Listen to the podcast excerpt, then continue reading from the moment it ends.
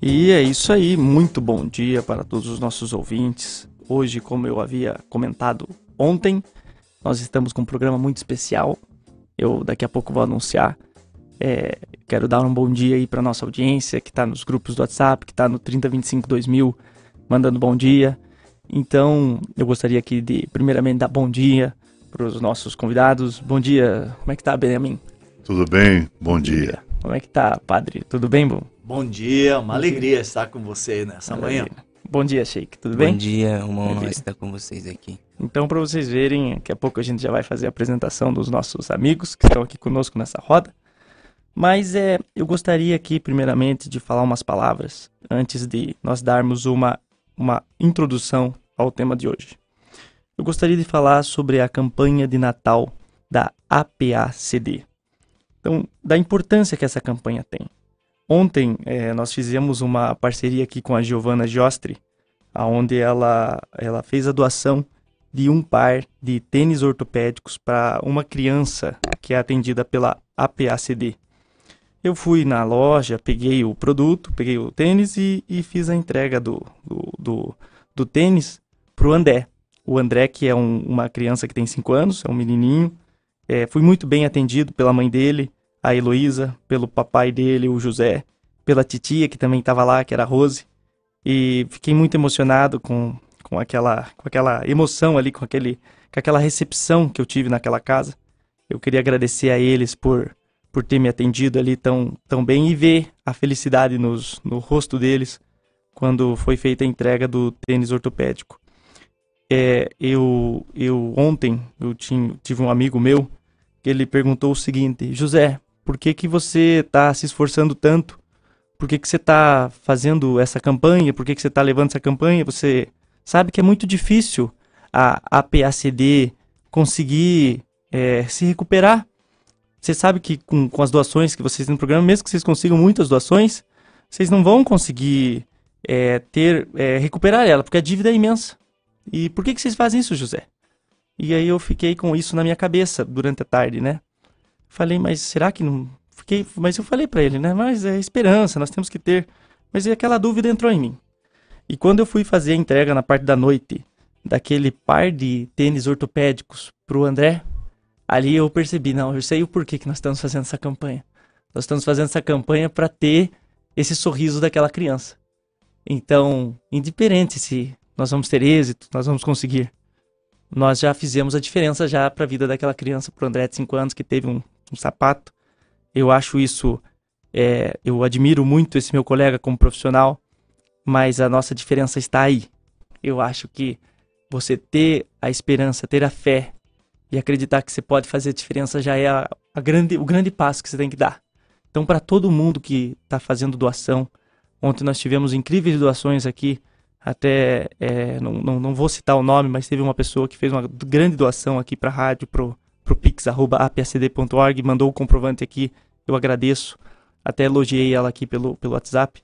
Mas é, fica aqui a mensagem aqui de solidariedade para todas essas crianças que são atendidas e como é bom fazer o bem. Como é bom fazer o bem. Não tem recompensa maior do que você fazer o bem. E, e eu, eu sou muito grato por essa oportunidade de ser um agente, de ser um meio para isso.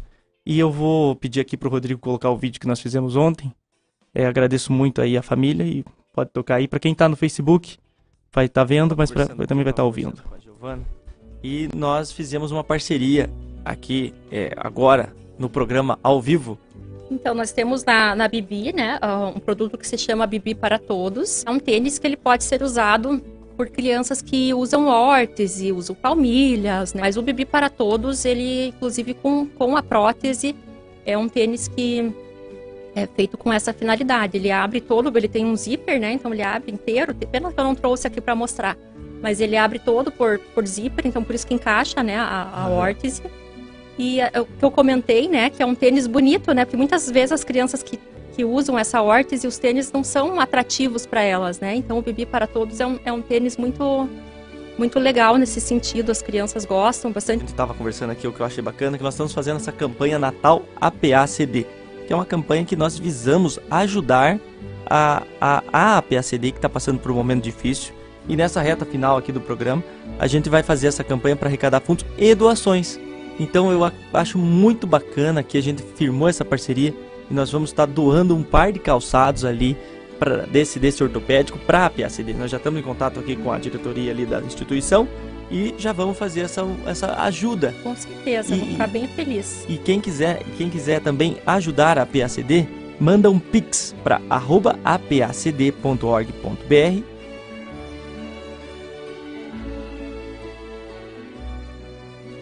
Agradeço muito a Giovana que fez essa doação e agradeço também ao André, a Heloísa e ao seu José que me receberam ali muito bem na casa deles e foi uma honra estar no lar de vocês.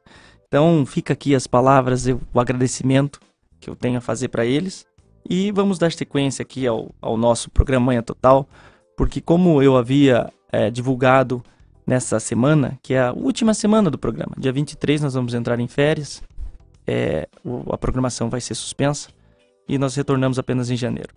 E eu falei assim, João, é, falei pro João Barbeiro, posso fazer uma programação diferente, posso fazer uma mais reflexiva, posso fazer uns temas bacana? Falou, pode, tô tranquilo. E até apoiou, me deu sugestões. E para isso, hoje nós tivemos aqui a honra, temos a honra de ter conosco aqui três convidados especiais, três líderes religiosos. Eu não vou, não vou apresentá-los porque eles falam, farão por si mesmo mas nós teremos aqui uma, uma, um conceito de um diálogo interreligioso, aonde nós vamos promover a convivência, a compreensão e o respeito entre os religiosos e suas heranças culturais. Nesse programa, nós vamos mostrar que é, isso será um exercício de união e provar que é possível nessa época que nós vivemos, nesse momento atual, nós precisamos de união. E a mensagem hoje, o programa todo, será pautado pela união, onde nós discutiremos vários temas. E eu gostaria aqui de ceder a palavra aqui e ceder a apresentação para o Sheikh Jawad Haddadi. É, como é que tá? Bom dia, tudo bem? Bom dia. Primeiramente, quero, quero cumprimentar de maneira islâmica, né? Assalamu alaikum wa rahmatullah. Que a paz e bênçãos de Deus esteja com todos vocês. Que Deus nos abençoe, inshallah, como a gente fala. Sou é, Sheikh Javad Haidari, é, nacionalidade iraniana, né? Faz é, um mês que estou aqui na cidade é, de Ponta Grossa, mas estava tava um ano, quatro anos atrás, estava em Guarapuava, na mesquita Fátima Zahra, salam alaiha. E agora estou trabalhando com a comunidade islâmica de Ponta Grossa e mesquita Imam Ali alayhi salam. E sou muito honrado que estou aqui com vocês, com o padre, com o irmão aqui. E torcendo para que batemos um papo grande e importante sobre união é, final do ano. E vamos nos preparar para ano novo.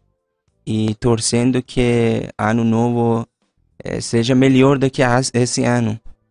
É, em paz de amor de felicidade cheia de, das bênçãos. Isso a gente precisa. Maravilha muito muito obrigado. Eu agradeço muito a sua presença. Fico honrado de tê-lo aqui conosco. E também para dar continuidade nesse, nessa apresentação, estamos com o padre Edvino Sicuro. Ele que vai um pouquinho se apresentar aqui. Bom dia, como é que está o senhor? Bom dia, é, para mim um momento assim de alegria. Eu creio que é a primeira vez em Ponta Grossa que nós podemos estar juntos, é, membros das três religiões monoteístas. E eu sou padre há 40 anos já, estava na congregação do Verbo Divino e trabalhei em Ponta Grossa 16 anos na paróquia do Rosário, 10 anos no seminário, estive cinco anos trabalhando em Roma e agora estou aqui de volta. Ponta Grossa está no meu coração e a rádio aqui é para mim sempre um momento importante. Eu agradeço o convite e agradeço essa oportunidade que nós temos de estarmos juntos nesse diálogo interreligioso, que a gente faz muitas vezes diálogo ecumênico, mas é diferente, diálogo ecumênico de diálogo interreligioso. E é uma alegria estar com o Sheik, que eu já visitei na mesquita, e também com Benjamin. Muito obrigado. Eu fico muito feliz, estou aqui alegre de estar proporcionando isso. É uma, uma grande honra. E para dar sequência também, é, o nosso o querido, conversei com ele aqui agora, o Benjamin Zaitun, ele que pode se apresentar agora.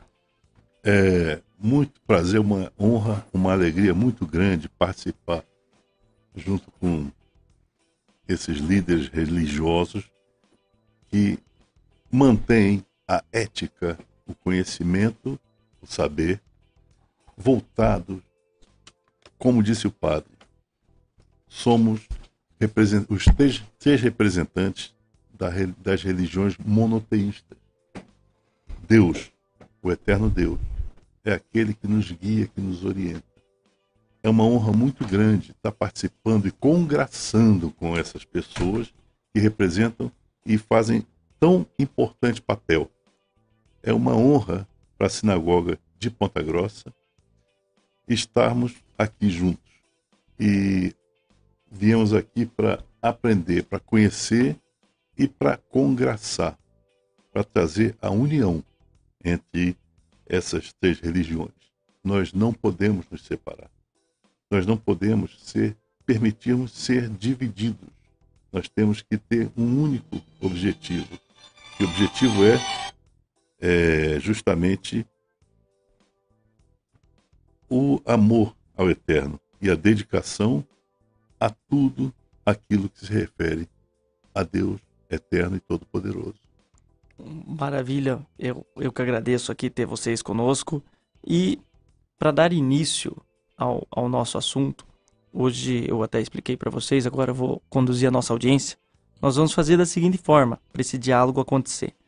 Nós vamos ter uma pauta, onde nessa, nessa, nessa pauta que nós vamos falar sobre união, nós vamos falar sobre amor, sobre coletivo, é, eu vou direcionar uma pergunta para um dos nossos líderes religiosos aqui presentes. E, dentro dessa pergunta, é, os outros dois participantes vão poder também compartilhar, colocar suas visões, colocar seus comentários. Então, é, dito isso, eu vou dar uma contextualização nessa questão da união. Porque hoje nós vemos uma sociedade em desarmonia. Nós vemos uma sociedade que está dividida. E eu, eu, eu acredito o seguinte, que como papel da imprensa, além de informar, nós também podemos refletir, nós podemos dar aqui é, ferramentas para as pessoas resolverem seus problemas. Então, nessas, nessa época de fim de ano, uma época de confraternização, uma época de reunião familiar, é nada mais do que justo nós trazermos essa reflexão para que o nosso ouvinte possa é, ser inspirado por essas palavras. Ele buscar na, nessa orientação, nesse exercício de diálogo, esse exercício de união, um desafio de união, nós termos o ouvinte tendo união na própria família, tendo união na própria sociedade. E se formos ver, é essa a, a, a grande amálgama que, que nos fere hoje na, na sociedade, e isso a gente consegue ver desde a, do cenário macro até o micro. Nós vemos brigas, disputas e por que não não podemos se unir? Então até eu, eu vou conversar com o Rodrigo aqui, não sei se a gente já consegue colocar um intervalo, porque aí após o intervalo nós faremos o início desse diálogo. Muito obrigado e fica aí um minutinho, a gente já volta. barulho, Lagoa Dourada. E é isso aí, estamos dando sequência aqui ao programa. E antes de nós iniciarmos o tema, eu gostaria de dar um recadinho aqui do nosso parceiro Parque Vila Velha. Então, o Parque Vila Velha ele está com promoção Verão no Parque. Verão com muita aventura e muita diversão é no Parque Vila Velha. Sobrevoo na tirolesa mais linda do Brasil, arvorismo radical em nossas araucárias, trilhas entre arenitos, natureza contemplativa e gastronomia regional. Sua programação de verão está aqui. Garanta seu ingresso no parquevilavelha.com.br. Então fica aí o recadinho do nosso amigo Parque Vila Velha, um lugar especial aí para você visitar e é aqui em Ponta Grossa. E eu gostaria de avisar para todos aqui que você pode estar tá participando hoje dos nossos sorteios mandando um comprovante do Pix que você enviar para APACD. Então você vai estar tá concorrendo hoje ao brinde do MM, que é um cortador de cabelo, a um par de ingressos do Natal Encantado e além dos nossos brindes semanais, que é 150 reais em compras do Supermercado Tozeto, 100 reais em compras da GGPEL. Então você pega e só manda uh, o comprovante para o 3025-2000 do Pix de um real ou qualquer valor. Um real é o mínimo, um real. Mas qualquer valor já está excelente. Para você mandar ali para o pix@apacd.org.br. Então ali essa campanha que a gente está fazendo, essa reta final do programa, é muito legal ver a gratificação e estamos planejando aqui para sexta-feira um programa especial também. Então, é, vamos, vamos ajudar a PACD e tá dado esse recadinho. Agora nós vamos seguir aqui com, com o nosso tema de união e eu quero me dirigir ao Sheikh Jawad Haidari. É, como que nós podemos, Sheikh, fazer essa conquista da união do coletivo? Como que nós, através dos valores, conseguimos coletivamente conquistar esse objetivo? Então, é, infelizmente, é, ultimamente o ser humano está esquecendo e está deixando os valores para trás. Isso é a realidade. Ninguém pode negar. A gente tem que tentar e ajudar. Eu acho assim, é, Deixar esse valor para trás tem motivo. Um deles é sem conhecimento, sem informação. E a pessoa que cresce uma, desde a infância, se não entender é, a importância de união, de coletiva, é, ele não vai poder é, ficar num ambiente que respeita, na verdade, essa união. Infelizmente, na, na época de pandemia, é, piorou. Daí veio mais prática né, nas redes sociais, na internet, né? Então, afasta isso. Eu acho assim, começa de casa, né? A família, a mãe e o pai, os irmãos mais velhos, eles podem ajudar bastante, assim se é, a religião islâmica é assim, se você quer aprender uma coisa, você tem que ficar na prática. Os nossos líderes, nossos imames, é, apóstolos, né, como podemos dizer, depois do profeta Muhammad, eles é, falam assim: se você quer que seu filho acreditar em Deus, virar monoteísmo, acreditar em profecia de outros profetas, acreditar em, livro sagrado e gostar da família, você tem, tem que deixar ele na prática, né? Então, é, eu acho assim, nós precisamos, nós, pai, mãe, irmão, assim, é, tem uma responsabilidade grande. Não é só para ele, tem que pensar em outras.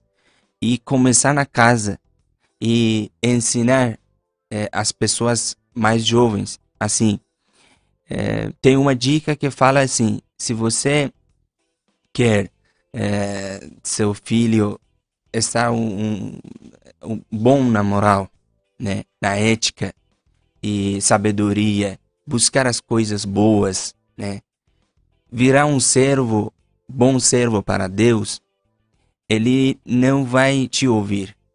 Ele vai ser como você é, né? Então é mu muito importante a gente cuidar. Tipo, eu tô curtindo esse mundo, ah, deixa para lá, não estraga aquilo, não. Não é assim. Deus criou ser humano, feminino e masculino para mostrar a união, para mostrar a importância desse, dessa coletiva. E começa de família. Na escola, você aprende mais quando tem mais colegas. Isso é bem simples.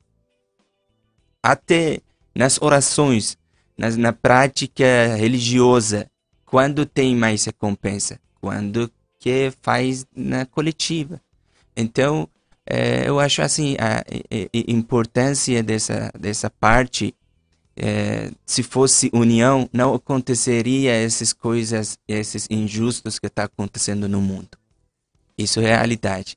Então, cada nós tem uma tarefa, cada nós tem uma responsabilidade. Começamos de nós mesmos, no próximo, filho, filha, esposa, marido, né? E vai para frente. Você é professora, você é um, um, um trabalhador, você é governante. Cada vocês tem uma responsabilidade dessa parte, né? Isso é que eu posso dizer. Sim, porque eu acredito muito nisso, que você tem que ser o agente dessa transformação. Eu acho e... também, é, José, o seguinte: é, para nós cristãos, é, Jesus mesmo, na oração sacerdotal, lá no capítulo 17 de São João, ele vai dizer: Pai, que todos sejam um para que o mundo creia. E infelizmente a polarização está muito forte, inclusive no nosso país, mas no mundo todo. Nós tivemos a Guerra Fria, é que não acabou ainda. Então, o mundo de hoje ainda não aprendeu a ser fraternos. Nós não aprendemos a viver a fraternidade. Deus criou o mundo numa plena harmonia. É, Deus Criador, é, e o mundo é, se desviou desse plano original de Deus através do pecado que entrou no mundo, claro. Mas nós temos o dever, a obrigação de trabalhar pela unidade, não pela homogeneidade. Às vezes, quando a gente fala de unidade, o pessoal pensa em homogeneidade. Não é isso. É, a unidade significa é, viver um ideal com manifestação desse ideal diferente, mas é, crendo na existência do único Deus, por exemplo, né, que é criador, que é, que é o nosso Salvador, e também é, promovendo a fraternidade, acabando com a polarização. Nós vimos agora, né, Sheik, como você mencionou a família, nós vemos na família pais e, e filhos divididos. Chegamos ao cúmulo no Brasil de alguém matar os pais. Né? Então, isso foi uma coisa muito triste. É, o, o, ponto que o padre trouxe é, é, é importantíssimo. Nós conseguimos a união através das diferenças. Uhum. Todos nós, cada um de nós, cada ser humano, cada indivíduo, pensa diferente um do outro. Ninguém pode forçar alguém a pensar como eu penso, a ter a ideia que eu tenho. Isso é impossível. Cada um tem a sua ideia, isso é uma coisa íntima, isso é algo que é inerente a cada ser humano. Todos nós temos, cada um tem a nossa mente, cada um tem a sua mente. E cada um acredita naquilo que acredita, tem fé naquilo que tem fé e tem que ser respeitado como tal.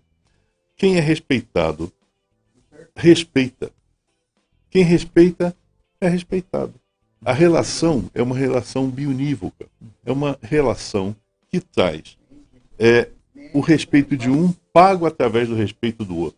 Então, todos nós precisamos expor as nossas opiniões, precisamos expor as nossas ideias. Cada um de nós tem que aceitar e respeitar a opinião dos outros, mesmo que seja divergente da sua. Cada um precisa respeitar a sua, a sua opinião como respeita a opinião do outro.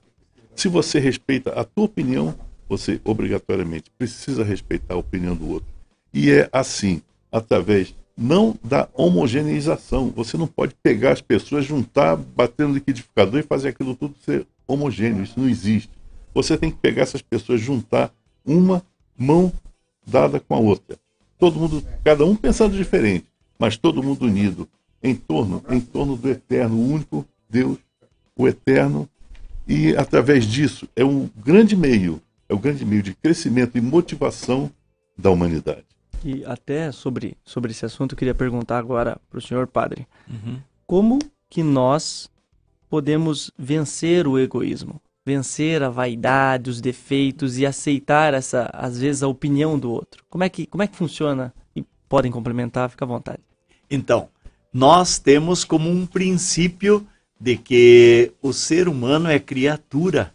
E se nós somos criatura, existe alguém que é superior a nós. E é, meu professor de Bíblia sempre dizia todo santo dia na aula: Deus é Deus e o homem não é Deus. Ele repetiu tanto essa frase que e eu percebo a relação é assim: Deus, homem, homem. Quer dizer, Deus, o ser humano e o ser humano.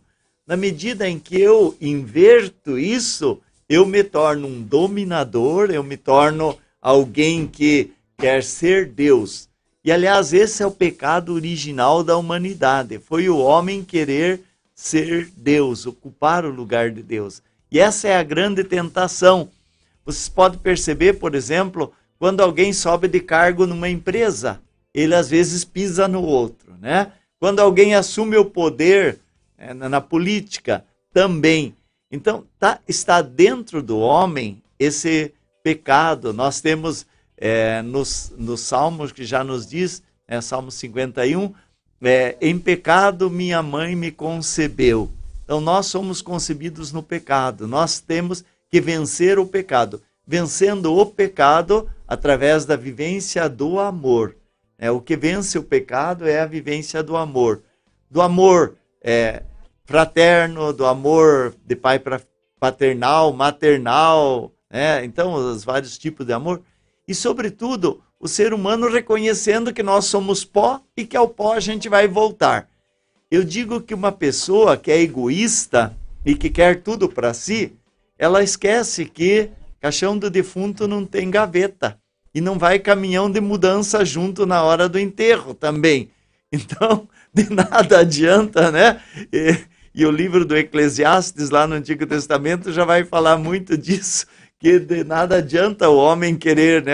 Então, eu sugiro, eu até sugeri já para muita gente, vamos fazer exumação no cemitério para ver o que, que sobra. Então, o egoísmo é vencido pelo amor, pela doação, pela entrega e pelo reconhecimento de Deus como o Senhor da nossa vida. É a diferença entre o egoísmo e o altruísmo. É, exatamente. O egoísmo é aquela pessoa que ele é o centro. É. Ego. É. Ego. Eu. Uhum. Eu. Eu sou o tal. Uhum. O altruísmo, o outro é o, O tal. outro. A Aham. partir do momento que você respeita a si mesmo, você passa a respeitar o outro. E servir ao outro também. e servir ao outro, porque isso é importante. É, no, no judaísmo, nós temos o, o- a obrigação, é uma obrigação, de fazer o tzedakah. Nós temos 248 mandamentos positivos, coisas que nós temos que fazer, entre elas, tzedakah. O tzedakah não é esmola, não é esmola, é justiça. O nome de tzedakah vem justiça. Ou seja, aquele que tem mais, aquele que pode fazer pelo seu irmão, essa pessoa tem a obrigação de fazer pelo seu irmão. Tem a obrigação de fazer. Não é esmola, não é esmola, é justiça. Ou seja, se você tem a condição de ensinar alguma coisa para uma criança para que ela se torne um adulto capaz de se sustentar, você faça isso. Se você tem a capacidade de ensinar uma pessoa a fazer um determinado trabalho, para desse trabalho tirar o seu sustento. Isso é tzedakah.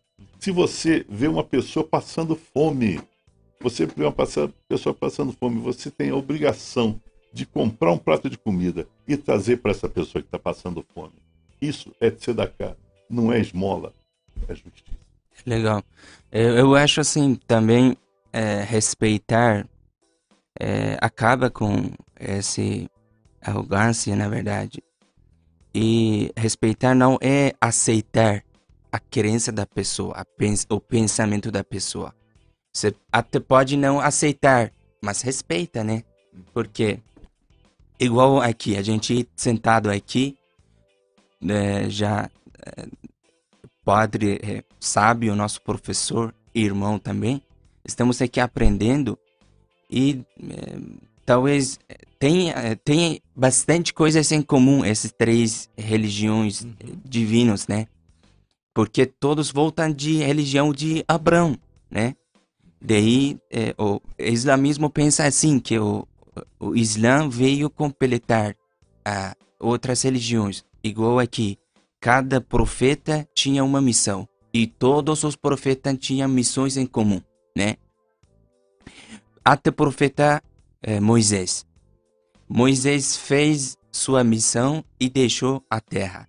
E veio Jesus Cristo, né, que a paz esteja com ele e todos os outros profetas, veio completar a missão anterior. E a gente acredita que veio também o profeta Muhammad, o último profeta, para completar a missão de anteriores. Então, isso já mostra que Deus mandou seus mensageiros, né, para acabar com é, isso. Então, para respeitar, para ter uma é, colaboração, né? Isso é muito importante. Inclusive, tem, é, para resumir só essa, esse assunto, é, o islamismo deu um caminho para a gente não ficar arrogante, para a gente ficar mais humilde. Isso que o padre disse. Pensar em morte. Até tem recado, bastante recados nas narrações e tradições que indicam que é, de vez em quando, por semana uma vez, não, não, se não puder por mês uma vez, vai visitar cemitério e veja seu destino, onde vai ficar. Então, por que você é, vai andando é, com, com orgulho, né? Seu destino eterno vai lá, né? E que a gente acredita assim, o corpo vai morrer, mas a alma só vai ter sabor de acordo ao Corão Sagrado, nosso livro, o, a, a, a, a, alma vai ter sabor de morte e vai ficar na eternidade, né? Quem vai ser julgado é a alma. Então a gente tem que cuidar, né? É isso. Eu acho, eu acho interessante que eu ouvia sempre dizer que não vem caixa, carro forte levar em cemitério dinheiro nenhum. Nunca vi um carro forte ir para cemitério. Uhum. Então não tem, não tem essa. E o que eu queria perguntar agora para o Benjamin Zaitun, como nós podemos fazer para que, dentro de uma busca pela união, nós termos a base da moralidade e da ética? Exato. É, quando nós acreditamos que a nossa opinião, as nossas maneiras de agir, a nossa fé é tão importante quanto a fé de qualquer uma outra pessoa. Nós estamos buscando a integração das pessoas e não a desintegração. Quando você aceita, nós temos aqui três religiões monoteístas, porém com ideias totalmente diferentes uma das outras. Tá? E daí? Você não pode respeitar? Você acredita nisso desta maneira? excelente. Eu acredito de outra forma, cada um acredita da forma como acredita. A partir do ponto em que cada um de nós tenha a consciência de que a outra pessoa é tão importante quanto ela, a partir do momento que nós temos a humildade de reconhecer o valor de cada uma daquelas pessoas que, mesmo ainda no meio de uma multidão, Cada um indivíduo daqueles tem o seu pensamento, tem a sua fé, tem a sua ideia. A falta de fé, não importa, cada uma pessoa é como é e precisa ser respeitada como é. Quando nós respeitamos a nós mesmos, nós passamos a respeitar os outros, como eu disse. Ninguém pode amar ao outro se antes não ama a si mesmo. Ou seja, eu não posso é, amar fora de mim se em mim eu não me amo, se eu não me cuido, se eu sou relaxado comigo, se eu não cuido da minha fé, se eu não cuido da minha religiosidade, se eu não cuido do meu corpo, da minha saúde, como é que eu vou ficar em condições de me preocupar e ajudar e sair de mim e amar outra pessoa? Eu não posso, isso não existe. Então, quando nós queremos ter a integração, quando nós queremos ter é, um só corpo, um só corpo, nós precisamos que cada parte desse corpo seja respeitada por todas as outras partes. A mão, ela tem uma função no corpo, que é totalmente diferente da função do pé, que é diferente do, da função do cabelo, que é diferente da função da orelha. Cada uma dessas partes do nosso corpo, de nós mesmos, tem que respeitar as outras da mesma forma como cada ser humano, como componente da humanidade como um todo precisa respeitar e aceitar todas as outras, senão vai haver o quê? Rejeição. Quando se faz um transplante, existe o risco da rejeição daquela parte transplantada. Da mesma forma como em uma sociedade, aquelas pessoas que não aceitam as outras pessoas estão promovendo uma rejeição. Uma rejeição. Muitas vezes o corpo rejeita é, o membro, mas muitas vezes o membro rejeita o corpo também. Né? Então, nós precisamos é, ter a consciência de que a integração e não a desintegração, a integração dos indivíduos, cada um com as suas ideias, cada um com as suas opiniões, cada um com os seus pareceres. Então, cada pessoa dessas precisa e deve respeitar os outros para que mantenhamos uma sociedade íntegra, uma sociedade saudável, uma sociedade cujos membros aceitem-se uns aos outros. É, a tua pergunta é a respeito da ética e da moral, né? Então, o que a gente percebe no mundo de hoje que existe uma crise ética, vamos dizer assim, porque é, os valores estão sendo relativizados. Aquilo que foi muito ao longo de toda a história foi uma questão de, de pautar a vida pela ética, pela moral, hoje em dia é tudo relativo. Vou tomar um exemplo, no caso, o matrimônio, né? Sempre o matrimônio era para sempre. Hoje em dia até a música diz assim, que seja eterno enquanto dure. Certo? Mudou. tudo, é tudo Passageiro, é tudo passageiro. passageiro, né? Não existe mais é, valor perene. Esse é o grande problema ético hoje em dia. Também a questão é, do aborto, eu vou dizer, você- pegando temas assim Sim, bem, sim, sim. bem fortes da ética e da moral, né? Agora, não, eu sou dono do meu corpo, eu posso fazer o que eu quero. Não é assim, né? Não é assim. Você eh, tem Deus é o dono Sim. do nosso corpo. Eu não posso dispor a questão da bioética hoje em dia é muito discutível também, muita coisa. São Infelizmente. Né? É assim, padre, é mesmo. A gente tem nas tradições que cada nosso membro vai ser testemunho no dia do juízo final.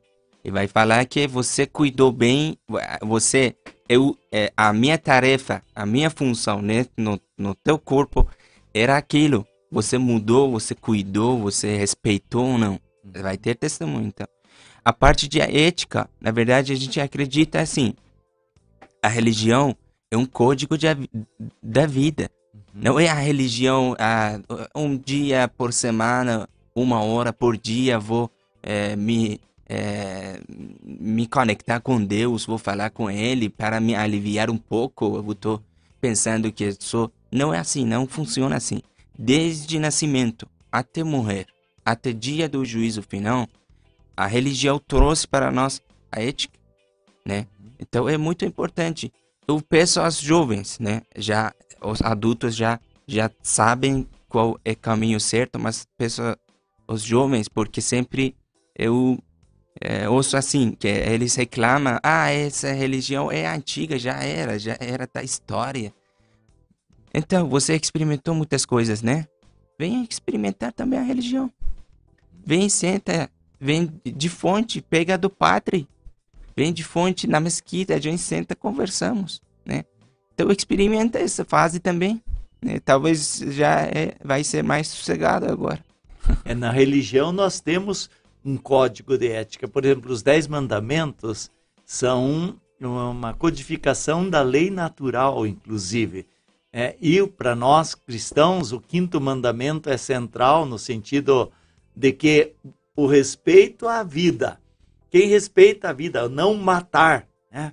Por exemplo, hoje em dia é, é permitido matar, é permitido roubar, né? Agora até tá legalizado, né? Você sabe, pode roubar. Virou um profissão, né? O policial demora mais para sair da delegacia do que o bandido? É, É então, verdade. quem, quem respeita a vida, respeita a origem da vida, que vem lá de Deus, nos pais, né? O quarto mandamento. Depois respeita a continuidade da vida, o sexto mandamento, sétimo, oitavo, assim por diante, né? Vai, vai respeitar. O centro é a vida. E para nós, Jesus disse: Eu vim para que todos tenham vida e tenham vida em abundância. Então, se você respeita a vida, você tem ética, você tem moral. É, é, é a base da, da, da, da, ética e da moral, é a, o respeito à vida. É, o, nós temos o, o caso que foi levantado aqui, muito importante. Existem pessoas que dizem, meu corpo, minhas regras. Uhum. Como se o corpo fosse dela. Uhum. O corpo não nos pertence. Não. A alma que cuida do corpo, ela só se refere ao eterno, ela vai ser julgada. Uhum. É a alma que vai ser julgada, não é o corpo. Uhum. A pessoa que acredita que a minha, o meu corpo, as minhas regras, como é que então, se o corpo é teu, como é que você, através das tuas decisões, vai prolongar a tua vida infinitamente? Isso é possível? Se o corpo fosse teu, aí sim você poderia. Esse copo, se esse copo for meu, eu posso cuidar dele e esse copo vai viver 10 mil anos. Daqui a 10 mil anos esse copo está aí. O meu corpo não me pertence. Não sou eu que decido quando eu vou ter uma doença. Não sou eu que decido quando eu vou é, partir do mundo. Eu estou indo agora, eu vou no dia 24, eu vou viajar para o Rio de Janeiro para talvez me despedir da minha mãe. Talvez seja a última vez que eu veja a minha mãe. Então, o corpo dela não pertence a ela, pertence a Deus.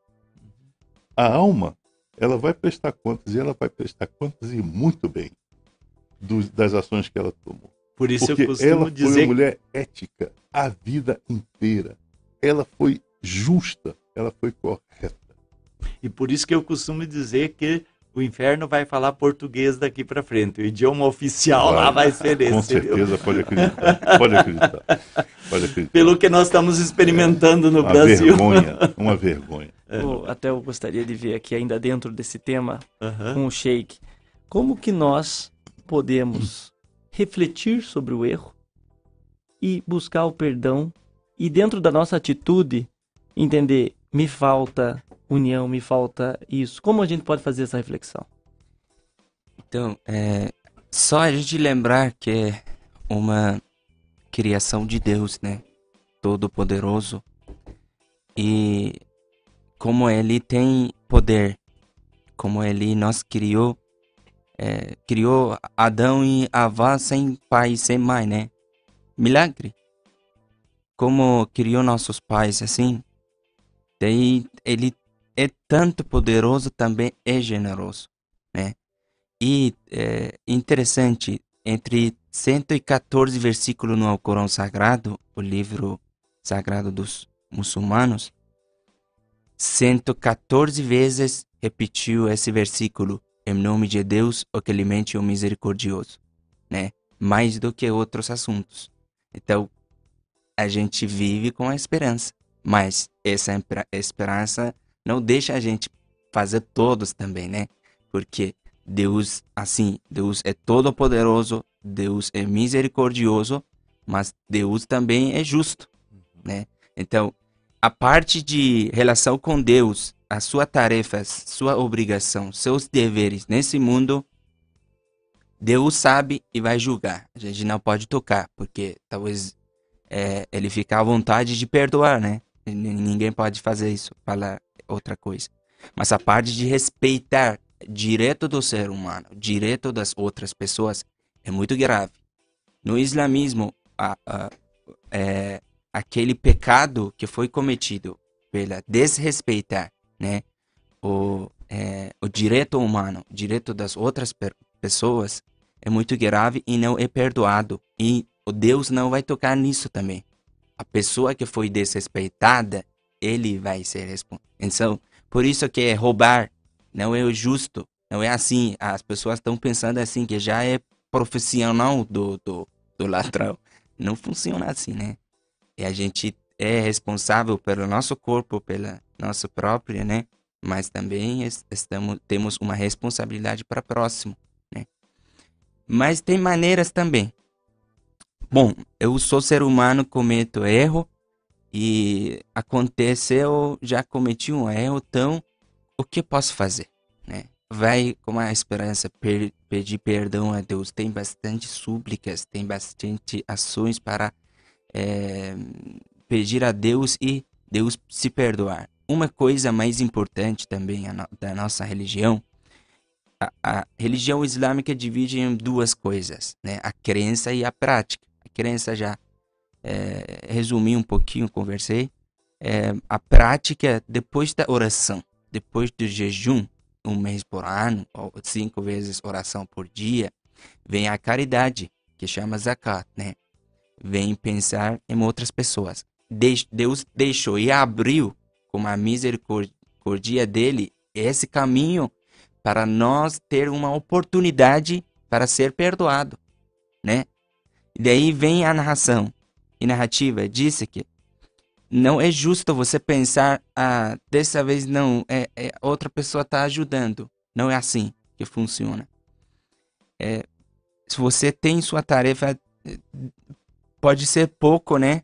Mas a grandeza, a ação que você está fazendo, pode deletar, na verdade, pode limpar a, a sua carreira que foi sujo, né? Isso. É interessante que o Sheik ressaltou bem a questão da prática. E isso é comum nas três religiões. É a caridade, é, por exemplo, Paulo na carta aos Coríntios, aí ele diz que a fé e a esperança vão passar, mas a caridade permanece. Então, para nós cristãos, e o Benjamin já mencionou aí é, no judaísmo também, né? E agora o Sheik. Então, é, não tem outro caminho. A caridade faz parte das nossas fés. Na nossa fé, nas três religiões, a vivência do amor, da caridade é essencial. Exato, e para que haja o perdão, para que haja perdão, é necessário que haja uma forma de o eterno achar que você merece perdão. Veja bem, é um ato bom, ele não apaga o ato ruim. Não. Ele não apaga. Ah, eu vou matar uma pessoa, mas aí depois eu vou fazer uma caridade e aí tá tudo bem? Hum. Que história é essa? Isso não, não é isso. Não. O ato ruim, ele é ruim e ele vai ser julgado. Agora, o ato bom é aquele ato que vai ser o teu advogado de defesa no dia do julgamento. Esse sim. Então, é, no, no judaísmo nós temos 613 mandamentos. Né? É, desses 613, é, 365 são negativos uhum. e 248 são positivos. Uhum. Ou seja, você tem mais não faça do que faça. Uhum.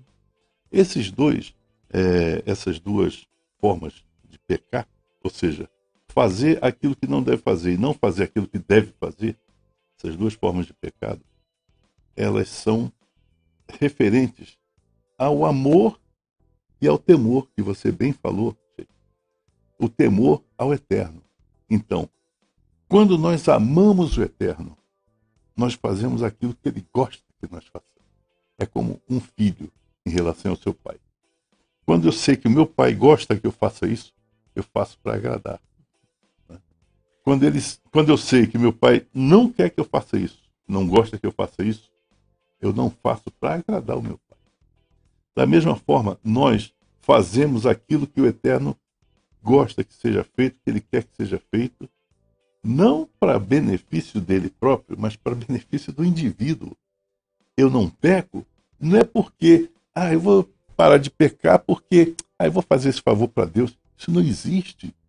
Eu vou parar de pecar por amor a mim, por respeito a mim.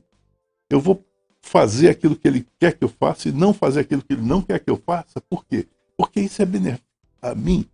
Isso é benéfico para mim. Eu sou aquele que vai ganhar no final, no julgamento, o perdão. Eu vou ser perdoado por aquilo que eu trouxer na minha bagagem de bem. É, lá no livro do Eclesiástico diz assim: quem honra o Pai alcançará o perdão dos pecados. E depois, na carta de Pedro, também vai falar que quem ama cobre uma multidão de pecados. Então, é, é, é importante isso. É, é, para encerrar o assunto, para completar, o diálogo é no islamismo eu dividi, na verdade, o direito de Deus e o direito do ser humano. O direito de Deus, Deus pode julgar tranquilo, mas o direito do ser humano, nenhum boa ação pode limpar a cair. E outra coisa que eu queria compartilhar, que é não pecar e não cometer erro, vem por motivos, né? O temor a Deus, ou se gostar mesmo por amor, né? Ou ter medo de castigo, de inferno, né? O que desses três, quatro vale mais? Qual tipo que é, não deixa você cometer erro é, vale mais? É por amor e por Deus, né? Por temer, temor a Deus, porque quem não faz erro por essa ocasião, ele já sabe a, a dignidade do ser humano. Por quê? Porque Deus me criou tão maravilhoso, né? Me deu detalhes que é, deu cabeça e deu a vontade de comer, beber, dormir. Deu cabeça, que é a parte de anjos, e deu a vontade, aquele vontade de até fazer sexo, que é dos animais. Então, disse no Alcorão Sagrado: se você carregar dois lados e se cuidar, né?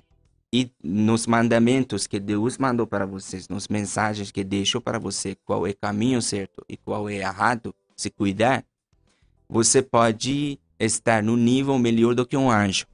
Mas, se você estragar isso e não usar da cabeça, da mente, da sua razão e dos mandamentos e deixar essa ética do outro lado, você vai ficar pior do animal. Perfeito, eu, eu acho que nós estamos fazendo algo muito bacana aqui, que é esse diálogo interreligioso. Eu agradeço a, a, vocês que estão aqui participando e aos nossos ouvintes. É, agora nós vamos fazer um, um, rápido intervalo, é um minutinho só, mas tá excelente a conversa, eu estou aprendendo demais, tá muito legal, tem muita pergunta aqui, tem muito elogio também. Então, eu agradeço novamente a vocês três por estarem aqui. E vamos pro intervalo, daqui um minutinho a gente tá de volta. Lagoa Dourada, Dourada, Lagoa Dourada. E é isso aí, estamos de volta com o nosso programa. Hoje, um dia especialíssimo. Nós estamos aqui com um diálogo interreligioso e vamos, estamos promovendo a convivência, a compreensão e o respeito entre os religiosos e suas heranças culturais. Então, fica conosco aqui que o papo está bem interessante. Mas antes um recadinho aqui do nosso parceiro, a Ibras. A Ibras, ela tem o curso Tecnólogo em Gestão Pública. São as últimas vagas disponíveis para a turma com as aulas começando em fevereiro de 2023. O curso ideal para quem é funcionário público, para você que está se formando no ensino médio e também para quem vai prestar algum concurso público. São mais de 5 mil alunos que já se especializaram pela Ibras nesses 14 anos em 10 estados no Brasil. Visite a unidade e matricule-se. Avenida Antônio Rodrigues Teixeira Júnior, 907, no Jardim Carvalho. Fica ali ao lado da feirinha do Jardim Carvalho. Visite o site ibras.com.br ou ligue 42 3238 1152. Você vai falar lá com o Valmir Desante, lá o pessoal é muito gentil, você, eles negociam, você pode falar, lá sai negócio. Beleza? Ibras. Fica aí o recadinho. E também vamos aqui falar sobre os nossos sorteios. Para você estar tá participando dos nossos sorteios hoje, que nós estamos com bastante sorteio, você vai estar tá concorrendo a um cortador de cabelo das lojas Mercado Móveis, a um par de ingressos do Natal Encantado e durante a semana a 150 reais em compras no Tozeto e 100 reais em compras na GGPEL.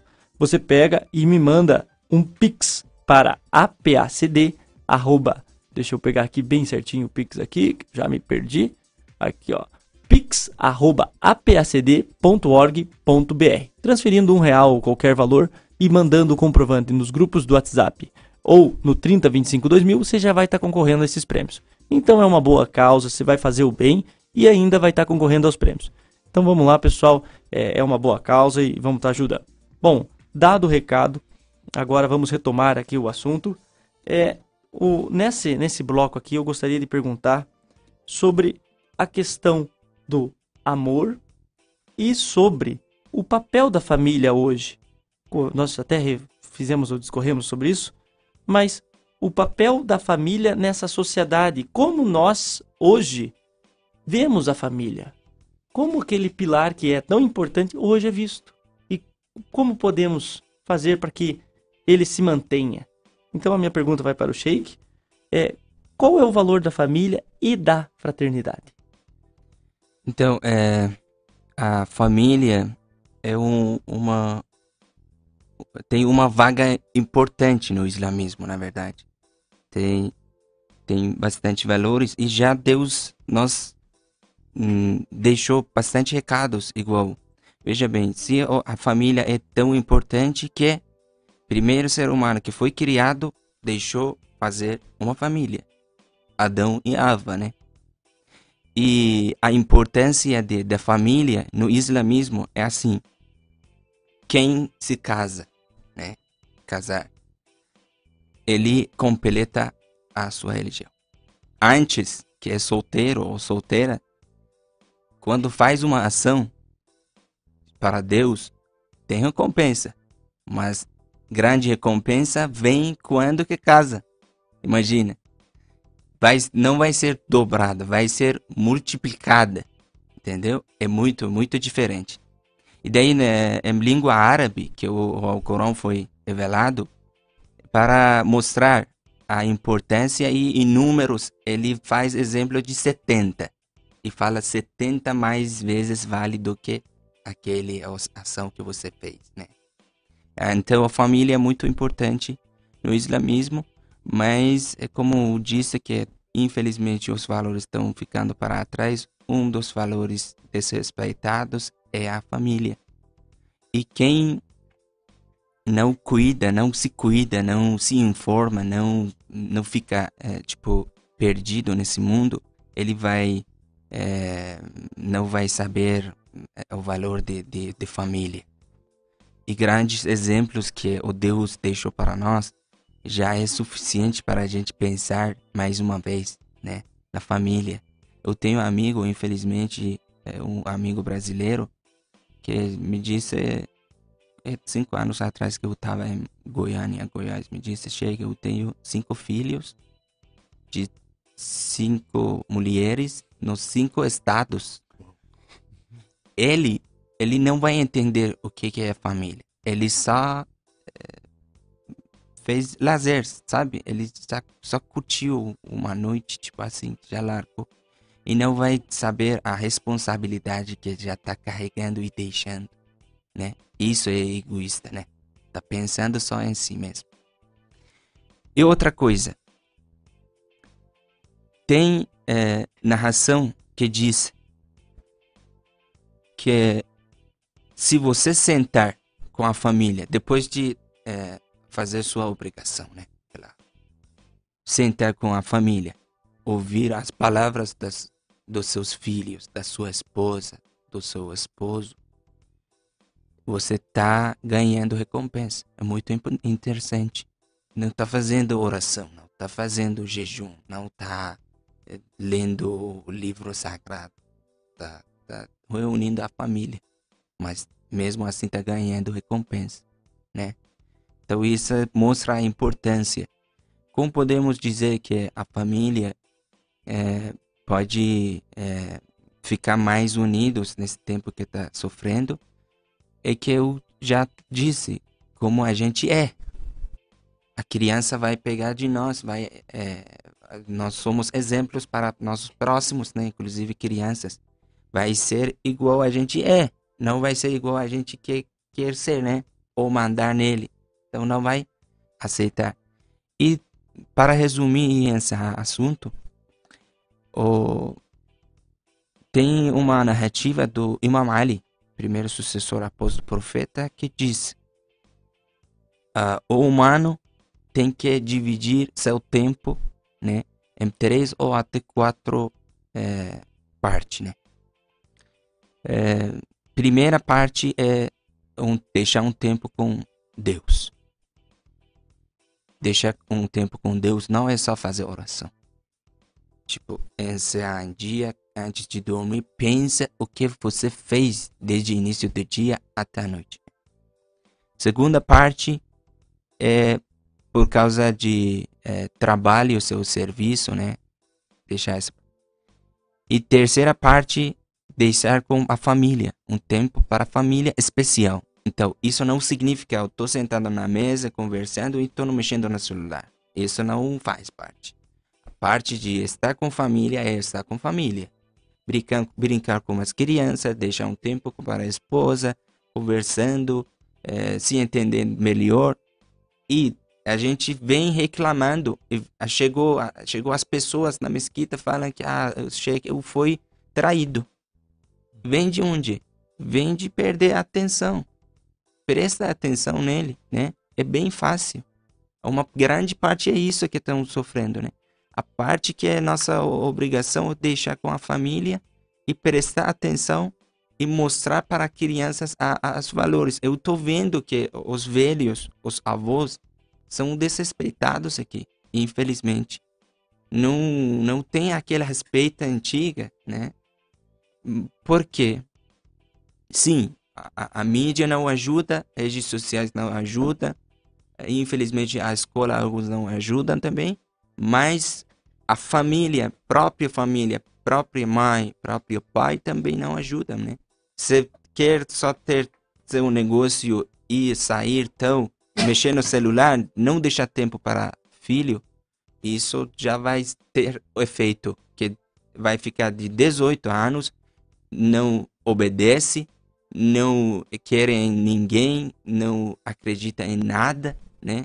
E sofrendo igual agora. Para nós cristãos, a família é a base fundamental da nossa vida a, tanto, a tal ponto que o próprio Deus quis ter uma família é, e se fez carne, habitou entre nós, armou sua tenda no meio de nós, como fala o evangelista João. E para nós, Maria e José é, são um modelo de família, no sentido de que eram, o evangelho diz que José era um homem justo e Maria é alguém que realmente disse sim ao plano de Deus. Então, a família, no momento, está sendo muito atacada, especialmente por ideologias totalitárias, eu diria assim, que o primeiro ponto de uma ideologia totalitária é tentar desestruturar a família. Então nós vemos ideologia de gênero, por exemplo, hoje em dia aí muito forte, nós vemos é, o próprio sexismo é, através de novelas, principalmente, que crianças já de pouca idade estão vendo cenas de sexo explícita. Explícita, claro. Né? Então, existe toda uma ideologia no mundo atual que ataca a família. E aí a gente vai sentir o quê? a desvalorização ao ponto, como eu já mencionei, de alguém matar os próprios pais. É, na família é, não é mais um valor, infelizmente, e nós estamos caindo num extremo. Né? Por exemplo, é, os pais têm dificuldades de relacionamento, eles não pensam nos filhos, pensam em si mesmos e dizem: não, não dá mais, vamos cada um para o seu lado e daí os filhos, né? Ficam sempre perdidos. Tanto é que tem gente hoje em dia não querendo mais nas escolas celebrar Dia dos Pais, Dia das Mães. Aí chamam de mãe drasta, pai drasto e assim por diante. Eu já vi essas expressões e nós estamos num mundo que eh, eu, para mim, caminhamos para o caos. Nós já lembramos tem um historiador que fala do nascimento e das mortes das civilizações, Arnoldo Toynbee, e eu dou muita razão no que ele diz. Na verdade, nós estamos no ciclo da morte da civilização ocidental. Eu não sei qual civilização vai nascer, porque sempre uma civilização morre, outra nasce, mas o primeiro ponto para matar uma civilização é não valorizar a família e agora nós falamos do monte de tipo de família. Se olharmos a palavra de Deus, existe só um tipo de família, que é o pai, mãe e filhos. Só existe esse tipo de família. É, o resto não, na, na palavra de Deus não. E nós, como cristãos, temos um trabalho muito grande. Existe na igreja chamada pastoral familiar. Mas é, atinge muito pouca gente. Por quê? Porque nós estamos no, na contramão das redes sociais, das mídias, que vão exatamente em oposição ao princípio básico de que Deus criou o ser humano para ser família. É, e, e toda a palavra de Deus, tanto no Antigo Testamento, aí no judaísmo, né? A Torá. É, na Torá, quanto para nós, no cristianismo, e depois também no islamismo, a família é base, né, Sheik? Também para vocês. Exatamente. A família é o. A família, ela foi criada por Deus. Foi. A família foi criada por Deus. Como falou muito bem o Sheik. É... Adam, Rav, eles formaram a primeira família com seus filhos. Bom, é a forma de que uma civilização prospere e vá em frente a partir do momento que o ser humano não é imortal. Só existe uma forma de nós nos tornarmos imortais. É através dos nossos filhos. Uhum. Nosso corpo morre, mas a nossa, a nossa ideia, a nossa ética, nosso moral vai prosseguir através dos nossos filhos. É, por algum motivo, foi criada uma sociedade, uma civilização suicida. A civilização se tornou suicida. Ou seja, a própria civilização quer, por fim, a ela própria. Uma condição suicida.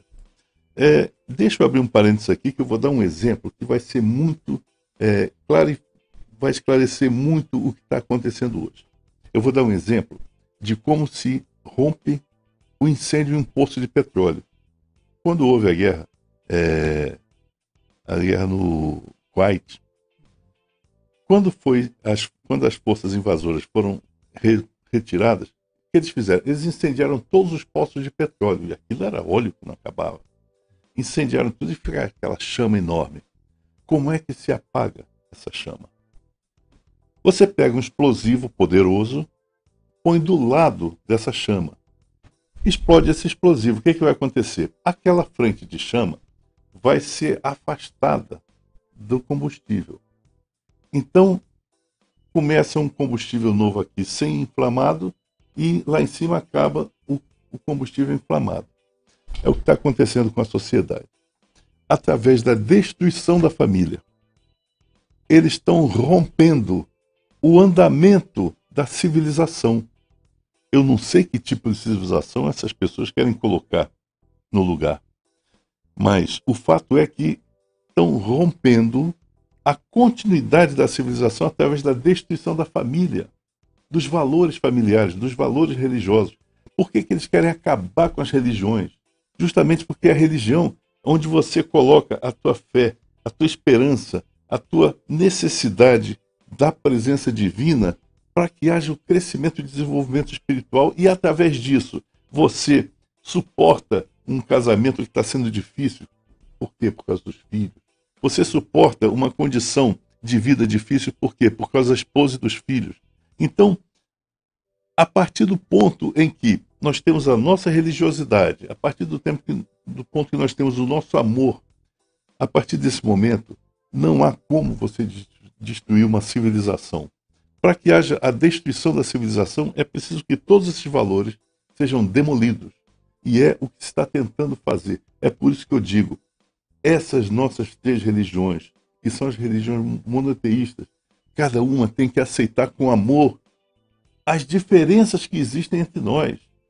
O padre falou algumas diferenças, o sheik falou algumas diferenças, eu tenho também as minhas diferenças. Eu não estou aqui para discutir isso. Cada um tem as suas ideias, cada um tem a sua religião. E nós, cada um de nós, tem que dar mãos uns aos outros, para que através das nossas diferenças, façamos uma unidade. Uma unidade de defesa de quê? Da nossa civilização, da nossa sociedade, das nossas famílias. Sem essas famílias, o que, que vai ser da sociedade? Zero. É o que os romanos faziam na época. Na época. Eles colocavam os escravos durante um determinado período de festa, colocavam todos os escravos no, no, lá nos. onde eles se reuniam para fazer os esportes e ficava aquilo ali uma semana, sei lá quanto tempo, bebendo e praticando sexo. O que, que acontecia? As mulheres engravidavam, eram mães de crianças escravas e não tinham um pai para proteger. Quem é o pai daquela criança? Ninguém sabe. Então, eu posso até ser pai de uma determinada criança daquelas, mas eu não vou cuidar porque eu não sei se é meu. Então, a fidelidade no casamento é fundamental. A fidelidade no casamento é importantíssima porque é através da fidelidade que as pessoas, a mãe sabe que pode confiar no pai, o pai sabe que pode confiar na mãe e através da educação dos filhos, através desse tipo de exemplo aos filhos, esses filhos vão herdar essa capacidade de crescimento da família, de proteção da família. É através disso e não de outra forma. Eu não quero dizer que eu estou aí contra a opção sexual do pessoal. Não estou querendo dizer isso, mas eu estou querendo dizer que é, família é constituída por Deus, claro, né? E nós temos que respeitar isso. É, infelizmente, nós estamos chegando ao cúmulo de haver até aqui na própria cidade de Ponta Grossa swing, que é troca de casais. É. Nós já temos aqui em Ponta Grossa isso também. A gente pensa que essas coisas só acontecem lá no Rio de Janeiro, São Paulo, não, em qualquer lugar. E depois, é, isso é um primeiro, isso é adultério. Né? Claro. E o adultério é condenado nos próprios dez mandamentos. Mas a questão da fidelidade virou manga de colete também no nosso mundo de hoje. É muito difícil nós encontrarmos né, os casais fiéis de verdade. E estão aí, claro, maioria ainda por sorte, mas é, a família é baseada em duas colunas: amor e fidelidade. Tirou uma das colunas, Ui. a família desmorona. Até sobre, sobre essa questão, eu queria perguntar para o senhor como nós podemos, sobre o amor, né? Uhum. Como nós podemos ter amor a si mesmo e oferecer amor para o próximo? Pois é, é um mandamento fundamental da nossa vida. É, no nosso caso de cristãos, Jesus disse, ele uniu os dois mandamentos que estão lá no Antigo Testamento, no Deuteronômio 6, 4 a 9 e no é, livro do Levítico 19 e 18 lá. Lá já existia no judaísmo os dois mandamentos, mas separados, Jesus coloca os dois num só. Diz que todos, a vivência do mandamento do amor resume toda a lei e os profetas. Lei e profetas no judaísmo é a Torá e os profetas anteriores, e que são os outros livros bíblicos lá. Então, é, Jesus, para nós, só diz que nós só podemos amar ao próximo se a gente ama a si mesmo.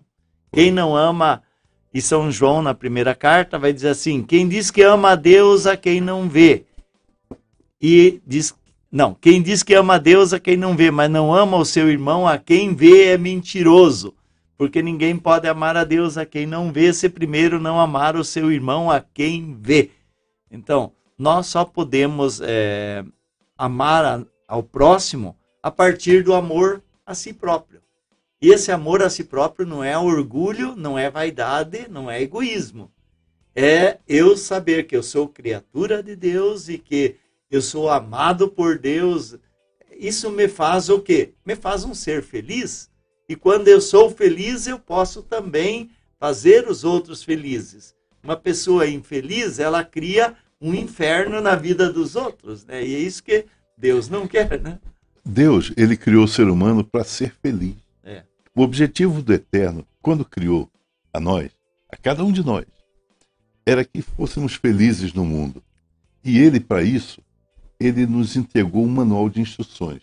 No judaísmo, nós chamamos de Torá, no cristianismo é o Novo Testamento, uhum. e no islamismo é, são as palavras do profeta. Né? Então, cada um de nós tem o seu manual de instrução. Para quê? Para sermos felizes. Por quê? Porque foi assim, com esse objetivo, que Deus nos criou.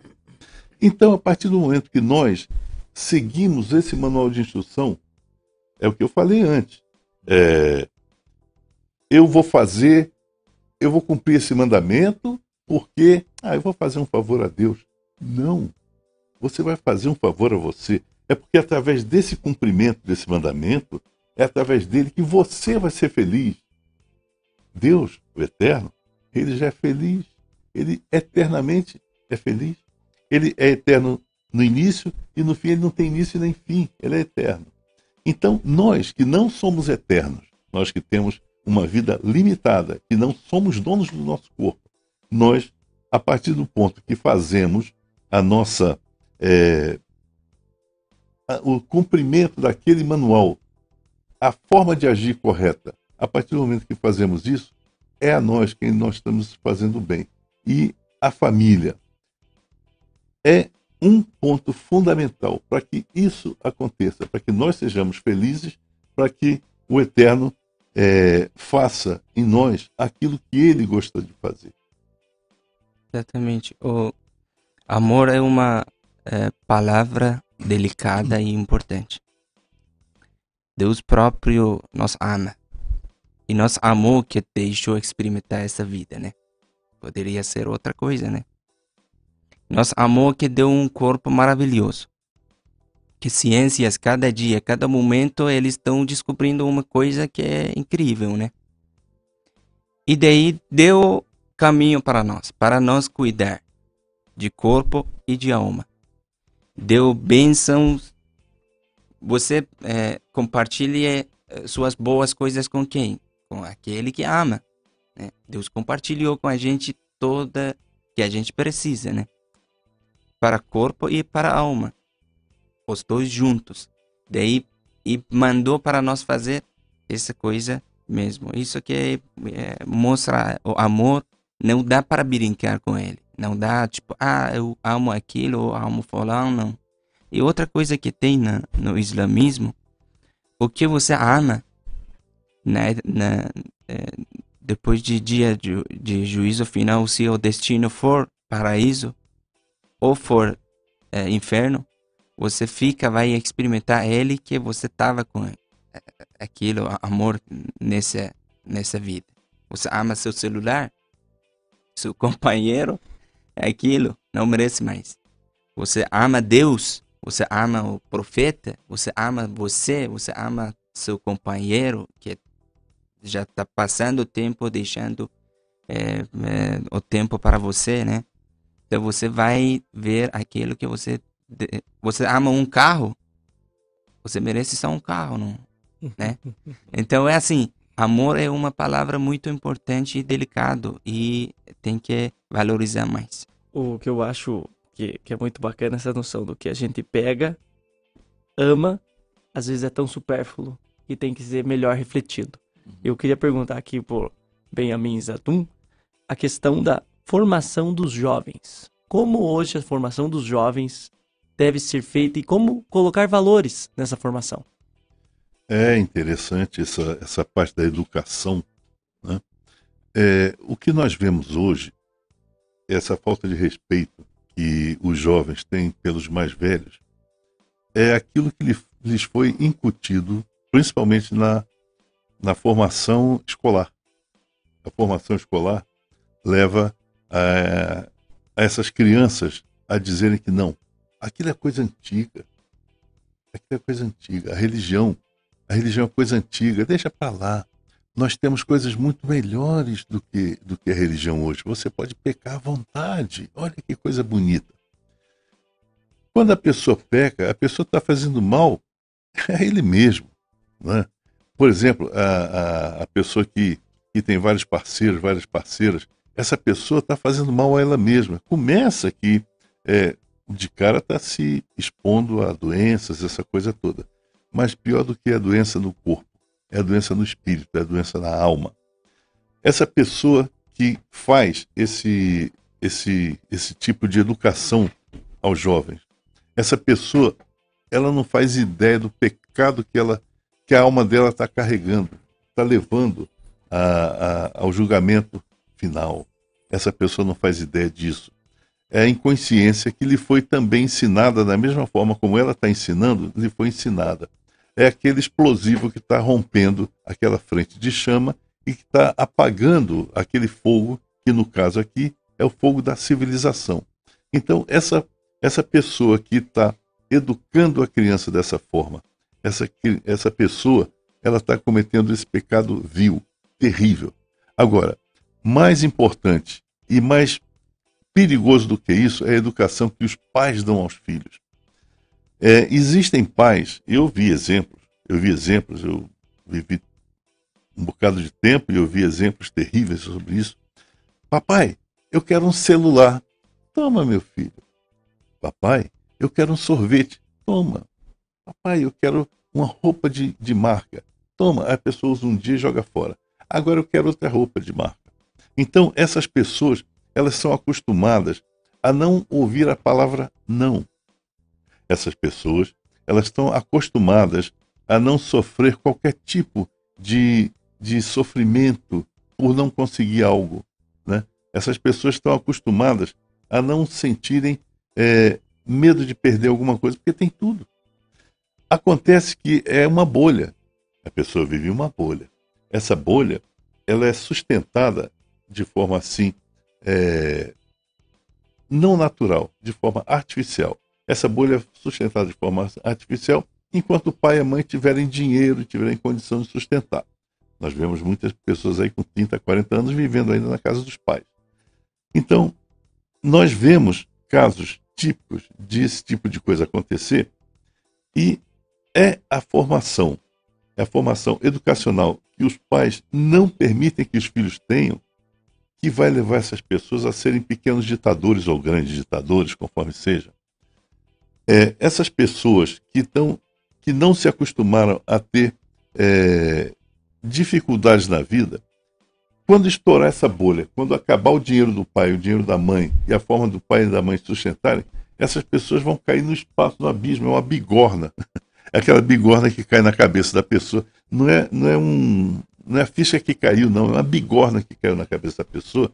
E a pessoa, das duas, uma, ou vai ter que prover o seu sustento através de tomar dos outros, de quem tem, através do roubo, né, que nós estamos falando, ou seja, através de tomar através do Estado, ou seja, eu vou ser é, deputado, eu vou ser ministro, eu vou ser. E aí eu vou viver muito bem, por sinal. Alguém vai me sustentar. Quem é que vai sustentar? É aquela pessoa que trabalha. Então, essas pessoas que estão desacostumadas ao sofrimento, a, a, a serem, a terem que lutar por aquilo que têm, essas pessoas, elas vão sofrer muito. Ou então vão fazer muita gente sofrer o, o sofrimento, a dor, é o destino que é criado através dessa forma de educar. O pai e a mãe que não educam os filhos a sentirem, entenderem frustração. Esses pais tão, são pais que não amam os seus filhos. São pais que odeiam os seus filhos. A frustração é importante cada pessoa aprender a suportar a, a frustração, porque o mundo é feito de 90% de frustrações e 10% de sucessos. A pessoa que luta e que se esforça e que obtém o sucesso, essa pessoa vai dizer: Olha que coisa bonita que eu fiz aqui, eu criei, eu, eu produzi, eu fiz e estou tendo sucesso. Deus me ajudou na minha luta. O Eterno não, não luta por ninguém, não, hein? Ele luta com as pessoas. Ou seja, se eu me esforço, se eu luto, se eu me sacrifico, o Eterno luta junto comigo. Para que eu faça isso, a luta e o sacrifício, é necessário que eu antes saiba o valor do não. É, antes, é preciso que eu saiba antes o valor da frustração. Porque eu tento hoje, não consigo, amanhã não consigo. Um dia eu vou e consigo. Através de quê? Através da suplantação das frustrações. Então, a educação que os pais dão aos filhos é fundamental e é importante que eles ouçam não. Ah, eu quero um celular. Não. Ah, mas eu vou chorar. Chora. Eu vou me jogar no chão. Joga. É, tudo tem uma hora certa, né? Tudo tem uma hora certa. Você tem que educar os teus Exatamente. filhos dessa forma. Exatamente. Você não pode educar os teus filhos tendo tudo. Ah, eu tenho tudo. Eu. Isso não existe. É, tem, tem momento para tudo, né, Na, na verdade, a escola não educa. A escola informa, Isso. dá conhecimento. Educação é em casa. E o que, que está acontecendo? Além desses pontos, já que o Benjamin mencionou e que eu concordo plenamente, é o problema que a situação muitas vezes econômica faz com que os pais tenham que trabalhar fora o tempo todo e as crianças ficam sendo educadas. Primeiro era pela babá eletrônica, que era a TV, mas hoje em dia não se usa mais TV. Então, é o celular que está educando as crianças. E aí o que que vem, né? Então, a fal a, o grande problema, a falha na educação da juventude está nos próprios pais, porque nós éramos, por exemplo, eu sou o primeiro de oito irmãos, né? E a gente vivia tranquilamente e um ajudava o outro e, e o pai e a mãe duros, né? Não, não tinha essa história da gente ser um reizinho. Hoje eles são reizinhos e eu tenho visto coisas horríveis. Pais que é, se ajoelham, eu diria assim, diante dos filhos, né? Não, não no sentido físico, mas o que eles fazem é o filho manda e desmanda e eles fazem todas as vontades. E uma pessoa dessa não vai ter resistência depois. É, nós que sofremos muito, que trabalhamos desde criança, e ninguém morreu por trabalhar. Agora, essa história de que só vai trabalhar depois de 18 anos, nunca vai trabalhar. Acontece. Na Itália também não é tão diferente. A gente costuma dizer que a mãe italiana é, paparica o filho e esquece às vezes da filha e fica até os 30 anos em casa, muitas vezes.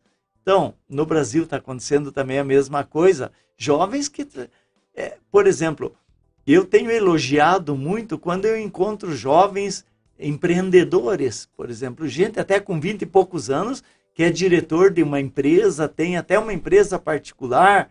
Essa pessoa começou a trabalhar quando era criança.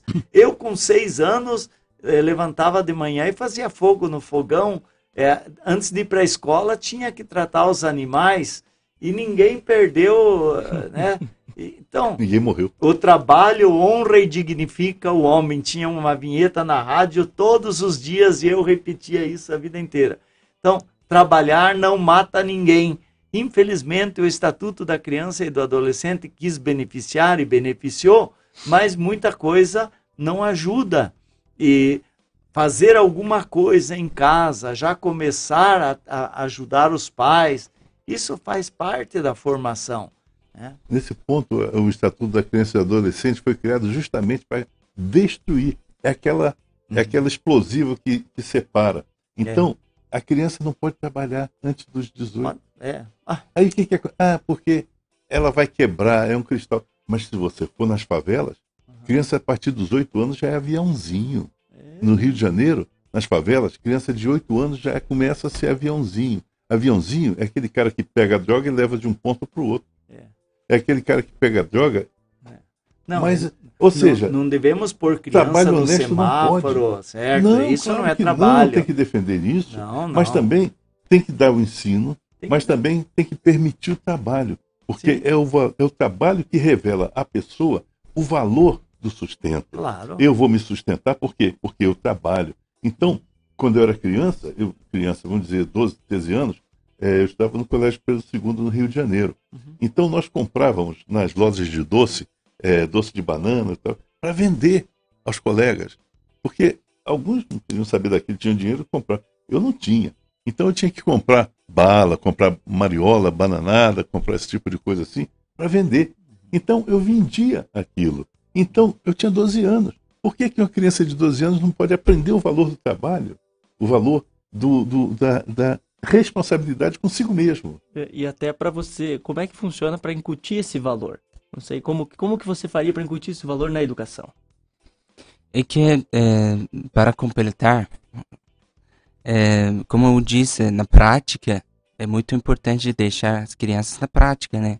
seja trabalho, seja aprender a mexer em umas coisas, né? Até estragar um áudio, né? Para ver que tem detalhes, né? A gente estragou muitas coisas para aprendendo. Por exemplo, o padre me disse que fez viagem para Itália, para Indonésia, para outros lugares. E a pergunta é, padre, assim, é, se senhor não viajasse e só lendo o livro sobre Itália, seria a mesma coisa? Não, claro. Mesma experiência? Não. não. é a mesma é. experiência. Por exemplo, é, para conhecer é, Israel, né? Que eu organizo viagens para Israel também. Uma coisa foi estudar a Bíblia na teologia. Outra coisa foi lá. Ver ambiente, né? Ambiente. A aprender. Uhum. É exatamente isso. É a prática e as, os limites. Uhum. O ser humano acostuma assim, que cresce nos limites. Aquele não que o pai fala para, né, o filho. Aquele limite que a mãe deixa para, né, o filho. Mas é, é muito importante deixar um tempo. Deixar um tempo porque nem o amigo, nem é, a escola, nem a é, mídia, nem, é, nem as redes sociais vai educar nossos próprios filhos.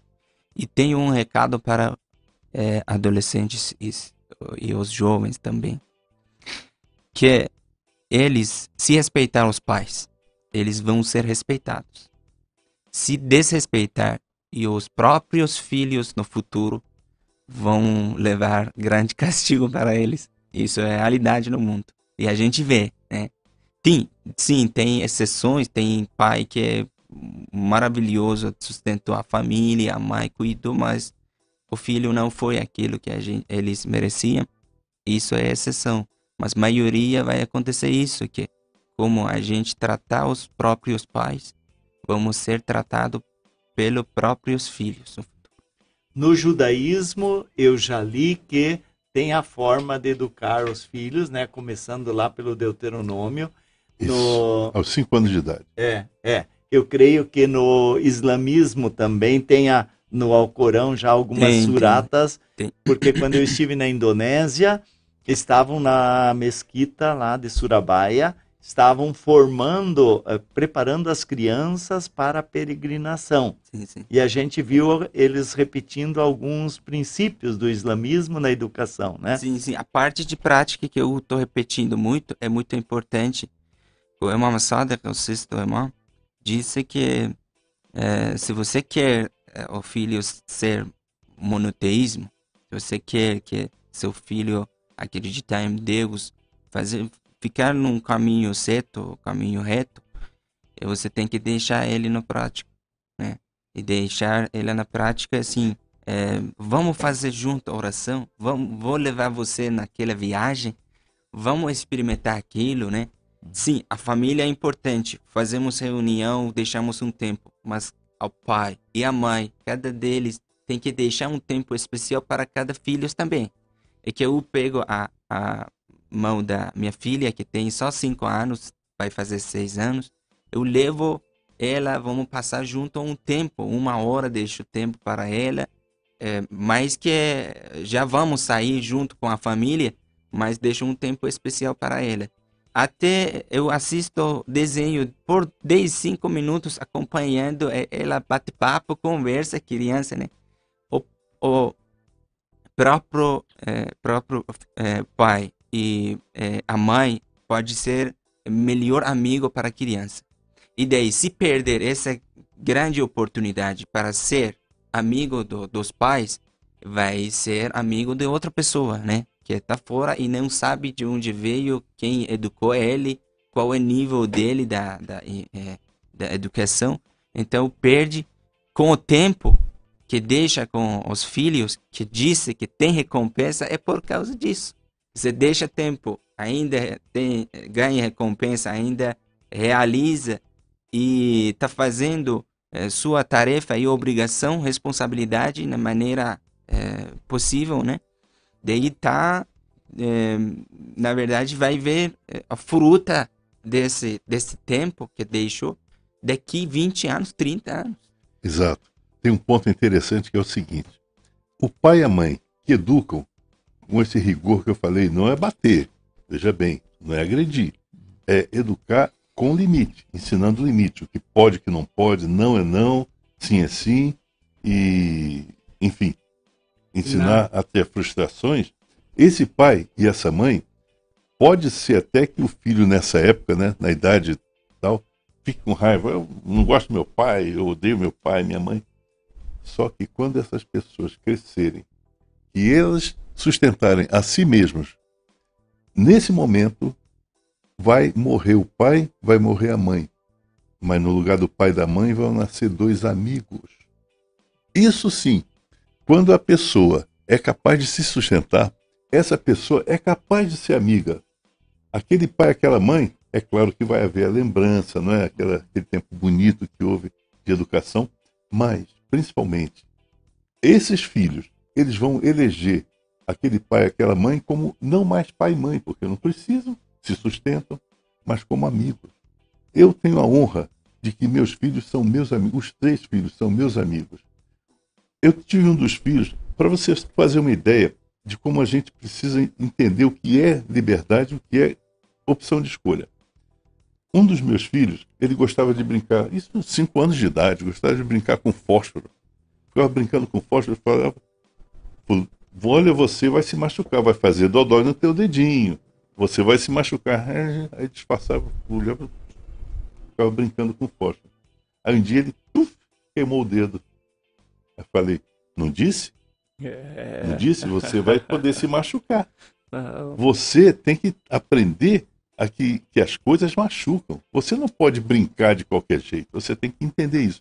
Então, isso foi uma lição muito importante na vida desse meu filho. Foi lição fundamental. Mas eu permiti que ele aprendesse a lição. Eu não coloquei ele numa redoma. Você não pode ter fósforo, você. Não. Você quer brincar? Brinque. Mas olha, tem o resultado dessa brincadeira. Eu acho muito bacana essa que você, como pai, você proporciona um ambiente seguro para o teu filho aprender. Ele não precisa aprender da pior forma. Isso. Ele vai aprender no ambiente seguro. Então, mas está muito interessante a nossa conversa aqui. Mas eu vou fazer um rápido intervalo aqui, um minutinho só, e daqui a pouco a gente já volta para falar sobre a união no coletivo. Descansada. Ouvindo FM Lagoa Dourada. É isso aí. É, conversa boa é assim, a gente se perde no tempo. Então, para nós podermos dar as palavras finais aqui para os nossos participantes, eu, eu, a gente vai, já conversamos bastante, eu vou dar a palavra aqui para o nosso Sheik, para ele falar as considerações finais, e depois nós vamos falar com o Benjamin e depois com o padre. Então, com a palavra. Ok. É, para finalizar, é, eu queria porque tem muitas pessoas que têm curiosidade sobre o islamismo, inclusive é, existe infelizmente por conceito a, religião, né, que vem de falta de conhecimento, claro. E aqui a gente mostrou que a, as é, vertentes e é, divergências de, das religiões não faz a gente ficar longe, né? É, pelo contrário, a gente se une mais. Inclusive, a crença islâmica é acreditar em um único Deus que se chama mesmo Deus, mas como foi o Alcorão Sagrado, livro divino, e palavras de Deus mandado em árabe, é, é Allah. Então, Allah é mesmo Deus que a gente, não é outro Deus, né? E daí, é, pensamento e é, figura de Jesus Cristo para nós muçulmanos é assim que é, é um grande profeta, um grande exemplo. Até Santa Maria é um grande, excelente exemplo para nós na vida, na verdade, como a gente busca a religião igual um código da vida, né? É, inclusive tem um capítulo especial no Corão Sagrado que chama Maria, que é Maria, que conta a história de, é, de da vida da Santa Maria, de Emran, de, de nascimento milagroso do Jesus e é, eu queria, é, quero recitar um versículo, né, que conta no própria língua de, é, né, do, do, profeta Jesus, que tinha um, um, um, nascimento milagroso. Assim que nasceu, todo mundo veio aparecer, é, criticar a, a, Santa Maria, o que você cometeu, que erro que você cometeu. E ela mostrou é, bebê e falou que pergunta dele, recém-nascido. E ele, é, uma das milagres que o profeta Jesus fez, é, foi isso que hum, ele começou a responder. Ele lhes disse: Sou o servo de Deus, o qual me concedeu o livro e me designou como profeta.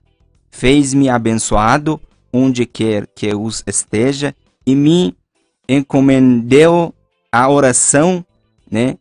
E a pagar, é, pagar do zakat, que é o caridade, né? enquanto eu viver. E me fez piedoso para com a minha mãe, não permitindo que eu seja arrogante ou rebelde. Isso já tem bastante recados mostrando que esse profeta grande que a gente sempre acredita nele como igual um profeta e já buscamos mandamentos dele é, ele é um assunto que já é, é, tem, é, na verdade, com, com, com o nosso assunto que já batemos papo sobre a questão de respeitar a mãe. Deus mandou ele fazer oração, conectar com Deus, pensar em outras pessoas, caridade, e no terceiro lugar, respeitar a mãe e não ser arrogante. Então, a gente tem um grande exemplo, devemos aproveitar. Isso aí. Benjamin? Bom, é, no judaísmo nós temos é, os dez mandamentos, mas esses dez mandamentos eles se dividem em 613 mandamentos. Desses 613, como eu, como eu falei já antes, né, nós temos 365 mandamentos que são os mandamentos negativos, ou seja, não faça. Esses mandamentos não faça, eles nos remetem ao temor a Deus, ou seja, é, algum filho faz alguma coisa que o pai não gosta que faça? Não, ele teme o pai e não faz. Nós temos 248 mandamentos que são os mandamentos positivos, ou seja, a pessoa, esses positivos se referem àqueles mandamentos que a pessoa faz porque ama o pai. Ama o pai, então eu amo meu pai, eu amo a Deus, então eu faço aquilo que ele quer que eu faça. Bom, é, as religiões monoteístas, todas elas, em relação aos demais povos, elas têm um ponto muito importante. No judaísmo, é, no nosso nossa Torá, é, tem diz o seguinte: todo aquele que amaldiçoar o povo sagrado será amaldiçoado. Todo aquele que abençoar o povo sagrado será abençoado. A mesma coisa vale para o cristianismo e vale para o maometanismo. A mesma coisa. Todo aquele que amaldiçoar o cristianismo será amaldiçoado. Todo aquele que abençoar o cristianismo será abençoado. A mesma coisa. Todo aquele que amaldiçoar o maometanismo será amaldiçoado. E quem abençoar será abençoado. Cada um de nós precisa mutuamente abençoar uns aos outros. É, muito Porque é só assim que cada um de nós vai fazer o merecimento e vai ser abençoado. Exatamente. Eu quero sintetizar então nossa participação hoje, pegando o gancho aqui com o Sheik que falou de Jesus, do nascimento e de Maria. Os nossos irmãos muçulmanos têm um respeito muito grande por Maria. José e Maria se puseram a caminho de Belém para nascer a vida. Os anjos se puseram a caminho dos pastores para anunciar a vida. A estrela se pôs a caminho dos magos para indicar-lhes o caminho da vida. Os magos se puseram a caminho de Belém para encontrar, adorar e presentear a vida. O Natal deve provocar então a dinamização do nosso interior para a descoberta, a proteção e a promoção da vida onde quer que ela se manifeste. E esse Natal, para nós, é o nascimento de Jesus como o sol da justiça, descrito por Malaquias, e também a luz do mundo, como o próprio Cristo nos disse. Então a gente deseja um feliz Natal em nome dos nossos irmãos judeus, islâmicos e cristãos. Um feliz e santo Natal para todos. Agradeço pela participação. Muito obrigado, Sheik, por, por Eu estar que aqui. agradeço, foi uma honra participar com vocês e desejo um ano feliz, cheia de paz, de saúde, de felicidade e alegria para todo mundo. Veio a mim, foi uma honra. Desejo a todos boas festas e que tenhamos um ano abençoado. E é isso aí. Eu agradeço a todos que estiveram participando conosco no programa, especialmente a- a- aos nossos convidados. E hoje nós tivemos aqui um programa inédito nesse formato. E eu espero que a gente possa repetir. E vamos fazer aqui com o padre, vamos trazer ele. Agora a gente já tem o contato, já temos o caminho das pedras aí. E vamos fazer acontecer, tá bom? E agora é, vamos aqui fazer o que o pessoal gosta também, é do sorteio, né? Ah. E vamos lá, quem ganhou, vamos lá, vamos lá, como é que é que Rodrigo Navegado. Quem ganhou hoje o par de ingressos do Natal Encantado foi a Angélica, final 2906. E vamos mais um, mais um, mais um, mais um, mais um, mais um. Quem ganhou o prêmio do Mercado Móveis foi a Sueli, final 0311. Estiveram participando, mandando pix para nós aqui no programa. E é isso aí, pessoal, até amanhã. E eu quero agradecer aqui ao meu amigo Alan, que teve me ajudando a fazer assim, me deu bastante ideia para mim ter essa, esse formato e fazer essa pauta. Agradeço muito a você e a todos os ouvintes aí que mandem sugestões. Agradeço muito a participação e muito obrigado. Até mais. Shalom.